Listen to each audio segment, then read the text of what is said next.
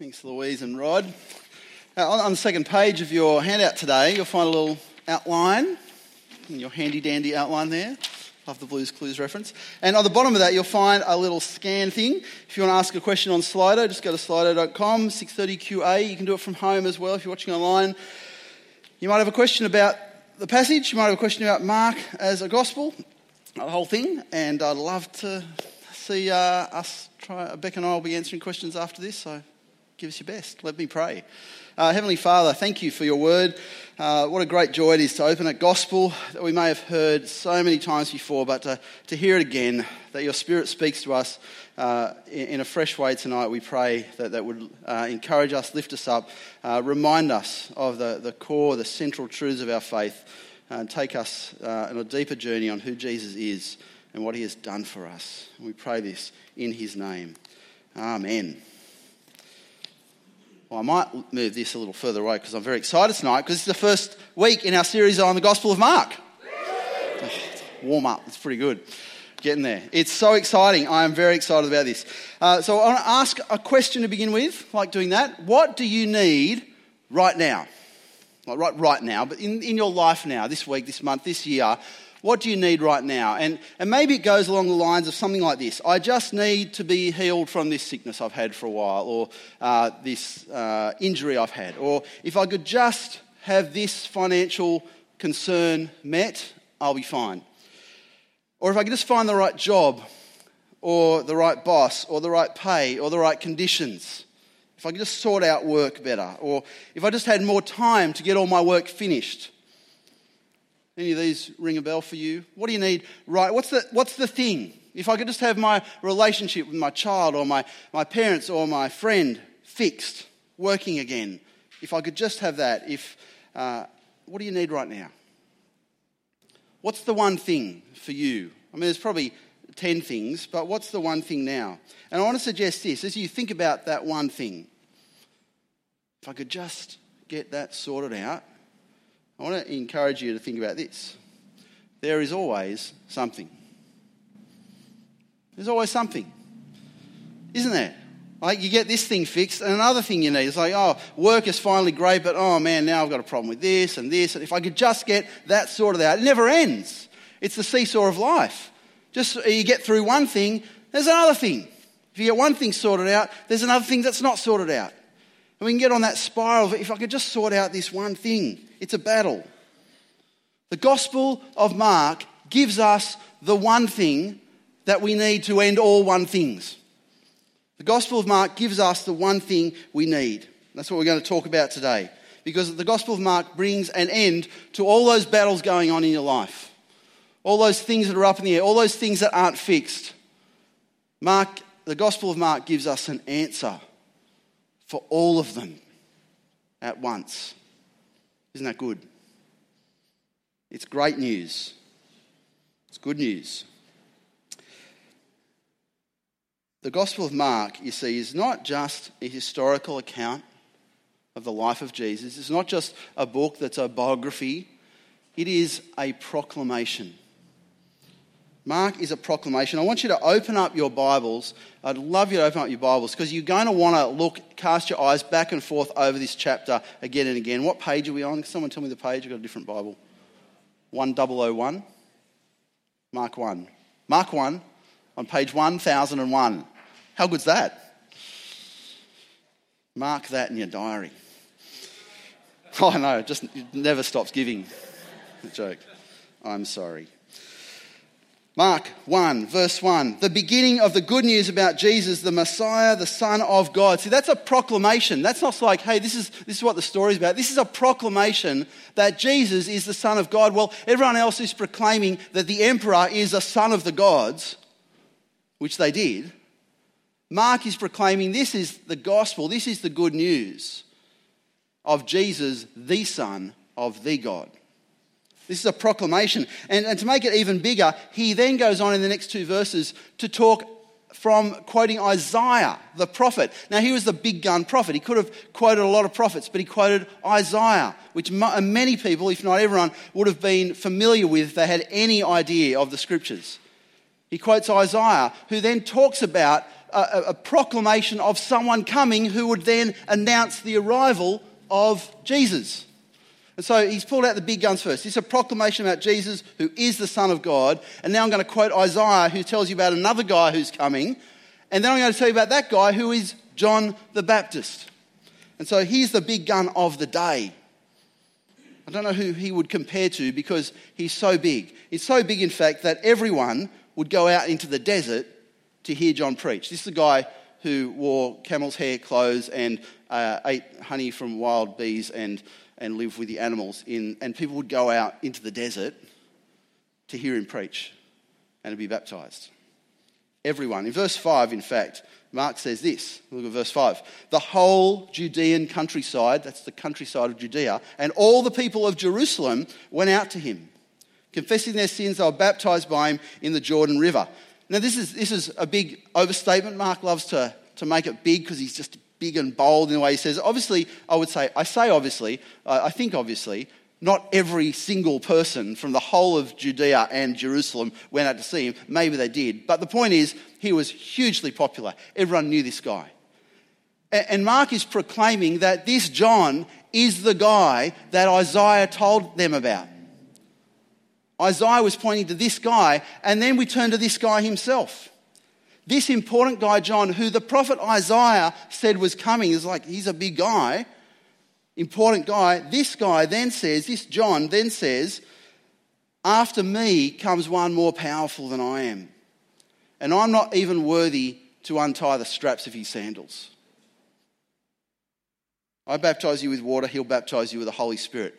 So they're all pointed to this big gun John, and now John's saying there's another guy that all the prophets point to, and it's Jesus. So, Jesus, the arrival of Jesus is the biggest proclamation that you can imagine. It's huge. This is, this is like, uh, you know, so Taylor Swift dropping her big album, right? So, like, it's, it's just huge. So, I've just been at Youth one Friday. I'm just trying that out. Does that work? No, it didn't work. I'm just not a true believer. But anyway, it's a big announcement. It doesn't get any bigger than this. If that's big, this is, this is bigger. This is huge. This is the one that they've all been waiting for. And then after this, we get the continual flood of Jesus' arrival. See, Mark doesn't tell the, the infancy narratives, the, the birth story of Jesus. He jumps straight to the beginning of Jesus' ministry with this proclamation. This is the guy. Uh, it starts with his baptism, and at his baptism, John baptizes him. Who's there at his baptism? I mean, if this isn't a proclamation, Jesus, the Son of God, is there. The Holy Spirit tears down from heaven in the form of a dove so he's there. And the voice of God the Father from heaven booms down from heaven This is my Son, whom I love. They're all there Father, Son, and Holy Spirit in a proclamation that this is the guy. Listen to him. So this is a big opening chapter. We've got Isaiah, we've got John the Baptist, we've got God the Father, we've got the Holy Spirit, and then Satan is on the scene. Straight away, the other big player, the prince of darkness. Satan is there. Uh, Jesus is led out into the wilderness to be tempted by him for 40 days. Jesus spends more time with Satan than, than a lot of people on earth, being tempted, being tested. Of course, he wins. He beats Satan at his own game. Uh, and then Jesus goes out. He picks up four disciples who drop everything and follow him. He meets a man with an unclean spirit in the synagogue of all places, drives out that unclean spirit with a shriek, like Jesus didn't shriek, unclean spirit shrieked and left. Then he goes and visits one of the guys, one of his disciples' mother in law who, who's sick, and he, he touches her and she's healed straight away. And then more people, sick people come to him, he heals all of them. Demon possessed people come to him, he heals all of them. And then in the middle of it, this is where Jesus makes his proclamation. See, this proclamation, Jesus is the guy, he then shows it by all that work he's doing. But in the middle of that, he says this. Verse 14. After John was put in prison, Jesus went to Galilee proclaiming the good news of God. Here it is proclaiming, proclamation, the time has come, he said. The kingdom of God has come near. Repent and believe the good news. So, all, all this proclamation pointing to Jesus, everyone pointing at him and Jesus says, The time has come. Now, I wonder if you'd join me in just saying those words ever so quietly together. The time has come. Shall we? The time has come. Because I want those words to be in our minds, even on our lips this week. Time has come, is Jesus' proclamation. He is here. I was uh, last Monday, it feels like so long ago. Last Monday, do you remember the weather? I'll tell you what it was in case you forget. It was a beautifully warm day. It was lovely last Sunday. I was out there, it was, it was a little bit too hot, but it was nice in the shade. It was just beautiful. And I was there in the afternoon, I was, I was outside uh, doing something around the bins or something like that, something exciting. And uh, I just felt this drop of rain on my arm. And I was under a tree, so I looked up to make sure it was just rain. It was and then another drop of rain on my other arm. And then it just, it's like, it's not raining though. And, and then another drop. And then, you know, for the next couple of minutes, there was just a drop and then another drop. No, nothing else, just drop and drop. And then all of a sudden, it just poured down. Do you remember that? Monday? just pour down. You see, this is, this is the opening chapter of the Gospel of Mark. There's been the, the drop of, of the prophets, Isaiah and Malachi, just all through history. The prophets pointing to Jesus, to Jesus, to Jesus. And then all of a sudden, John comes on the scene. The drop is maybe a little bit bigger, but it's still the drop. And then, boom, on comes Jesus. See what happens at his baptism? The heavens are torn open. And, and the man of God, the man of heaven, the Son of God, the Son of Man, descends to earth with all power. It is a mighty, thunderous arrival. And the, the Satan, Satan flees, evil spirits flee, sickness flees. Because the power of God has arrived on earth. This is the guy, and the time has come. This is a huge proclamation. And what does Jesus say? The time has come the kingdom of God has come near. Repent and believe. Repent and believe what? Repent and believe the good news. See, this, this powerful event, it should be enough to frighten us. But instead, Jesus says, This is good news. The time has come. Kingdom of heaven has arrived on earth repent and believe the good news. What's the good news? The good news is that you can be on the right side of God's power instead of the wrong side. That's the good news. Jesus is saying to us right here and right now repent and believe the good news. Be on the side of God's kingdom. Do you know those uh, pedestrian refuges in the middle of the road? When you cross like a four or six lane road and there's no sets of lights or they're red and you want to cross anyway. Um, and in the middle of the road, there's a, a, median strip in the median of the road. It's, it's called a, often called a, a, pedestrian refuge or a pedestrian island. It's, it's one of the functions it has, apart from stopping cars crossing over, which it doesn't always do. One of the functions it has is for pedestrians to cross over a couple of lanes of traffic and stop halfway and then wait for the other traffic to go and then cross further, right? It's a pedestrian refuge. Uh, what Jesus calls us to do is to come into his kingdom, to cross the road from the kingdom of the world to the kingdom of God. But so often it's very easy for us to go halfway. So easy for us to cross halfway and stop, you know, that, that's far enough. I'm, I'm away from the world now. I'm not, I'm not as worldly as I used to be. But I, but I don't want to go fully into that God stuff. I don't want to be, you know, committing over the top. That's, I, I think this is a good place to be. I'm still in touch with the world. I'm in touch with my friends. I'm a real person, but I'm not, you know, launching myself fully into that kingdom of God stuff. I'll wait. Maybe I'll cross later when the traffic's clearer. But I've left the world behind. The thing is, Jesus says you haven't. Because the pedestrian refuge, the island in the middle, is owned by the world. And the only way to enter the kingdom of God is to enter it with both feet, is to fully cross that road completely. To give over your whole life. To repent means to turn away from all that the world has to offer. I told you that wasn't, wasn't too far, right? To turn away from all the world has to offer and turn completely to believe in the kingdom of God to fully put your trust in Jesus. Fully. Not halfway, not one foot at a time, but both feet your whole life. There is no middle road. And if we stay there, we belong to the world completely.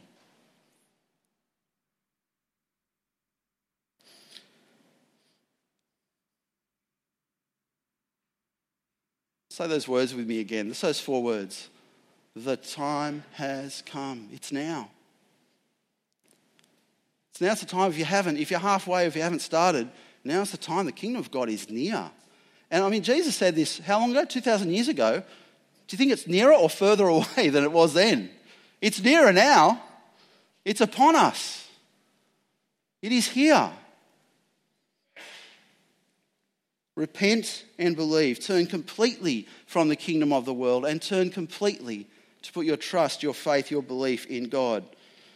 See, Jesus comes with this good news, but it's also a proclamation of war. And that's what I hope we see over the next 10 weeks as we look at the Gospel of Mark. This is a proclamation of war, of the kingdom of Jesus against the kingdom of the world, the kingdom of God against the kingdom of the world. It's a proclamation because Jesus came to this earth, he put his feet down on this earth, and he saw Satan and he said, Get out. It's time. And now he turns to us and he says, Now choose. Time has come. So, what does it look like? What does it look like? You're thinking, okay, well, I want to have both feet in the kingdom of God, but you know, what does, it, what does that look like to do that? Well, let me take us to verse 16. First example we get of it. It's a great example. As Jesus was walking beside the Sea of Galilee, he saw Simon and his brother Andrew casting a net into the lake, for they were fishermen. Come, follow me, Jesus said, and I will send you out to fish for people. And here's the verse. At once they left their nets and followed him. And they stopped and they said to Jesus, Hang on, I just, I just got to pack up the nets, say goodbye to my father. No, just went. They crossed the road. They didn't stop at some pedestrian refuge. They didn't go halfway. They downed their nets and they followed him. He picks up, Jesus picks up James and John the same way. They left everything, left their father in the boat, fishing still. Were off. You know, wherever you're at with your faith, if you're a believer, if you're a doubter, if you're a Christian, if you're a seeker, I pray that you might find the challenge in Mark's gospel over these next weeks, leading up to Easter, these next nine, ten weeks. God wants you to be fully in his kingdom with both feet because the time has come. The kingdom of God is near. We need to decide, make that decision. Who has the power? Who holds the future in their hands? Who is Lord and King and Creator? Who is it? Make your choice. Because every day Satan is dragging you into the desert to encourage you to take the world, the temporary world that is passing away. Because he doesn't want you to take the kingdom of heaven in your hands. So, the question we asked at the start of tonight what do you need right now? I think this is another question I'm going to ask. I'm going to finish with. This is a question I think that answers that first question. What do you need right now? Well, let me ask you this Why are you here? Why are you here tonight? Why are you here on a Sunday night at church? Why do you do it most weeks, or if not every week, twice a week sometimes? Why are you here? A lot of reasons for that. We're here to worship God, right? There's a lot of other little reasons that sneak in there, aren't there? Is, isn't it partly a reminder that the kingdom of God is near? As we gather together, isn't it partly a reminder, to, a reminder for us that we live in the kingdom of the world, but we actually belong to the kingdom of God? It's a reminder every time we meet together this is the kingdom we belong to. And isn't it also partly because we are so dissatisfied with the world, of what it has to offer us? Of the seesaws, of the ups and downs, of the things that I never worked out, of the I just got this thing fixed and now this isn't working in my life. If I could just do this, oh, now this isn't. Aren't we dissatisfied with that? We know something is wrong. And surely a part of our gathering together tonight is to remind ourselves to be dissatisfied with the world. and to find our satisfaction in God and His kingdom. The gospel is the good news that God's powerful kingdom has arrived, and it is the one thing we need. So I want to finish by praying. Uh, love you to bow your heads, and I just want to pray for you wherever situation you're in in life. Uh, a believer, uh, a seeker, uh, one who has committed their life to Jesus, one who is doubting, one who is struggling, one who's got it all together, wherever you're at. Uh, Lord, we come to you in prayer now. You know our situation in life. You know those of us who have crossed the road and those of us who haven't. You know those of us who are stuck in the middle. You know the challenges we face. But Lord, uh, we, we pray tonight that you might help us. Help us to see how close you are to us. That the kingdom of God has arrived on earth and what you offer is far more than what this world offers. Lord, remind us of that again and again. Help us again and again not to be satisfied with the temporary things we have in this world that just don't last, but to be satisfied only with the gospel that fixes everything. Heavenly Father, uh, remind us tonight, no matter where we stand with you, and I particularly pray for those who find it a struggle at the moment. Uh, Father, be with them, strengthen them, encourage them.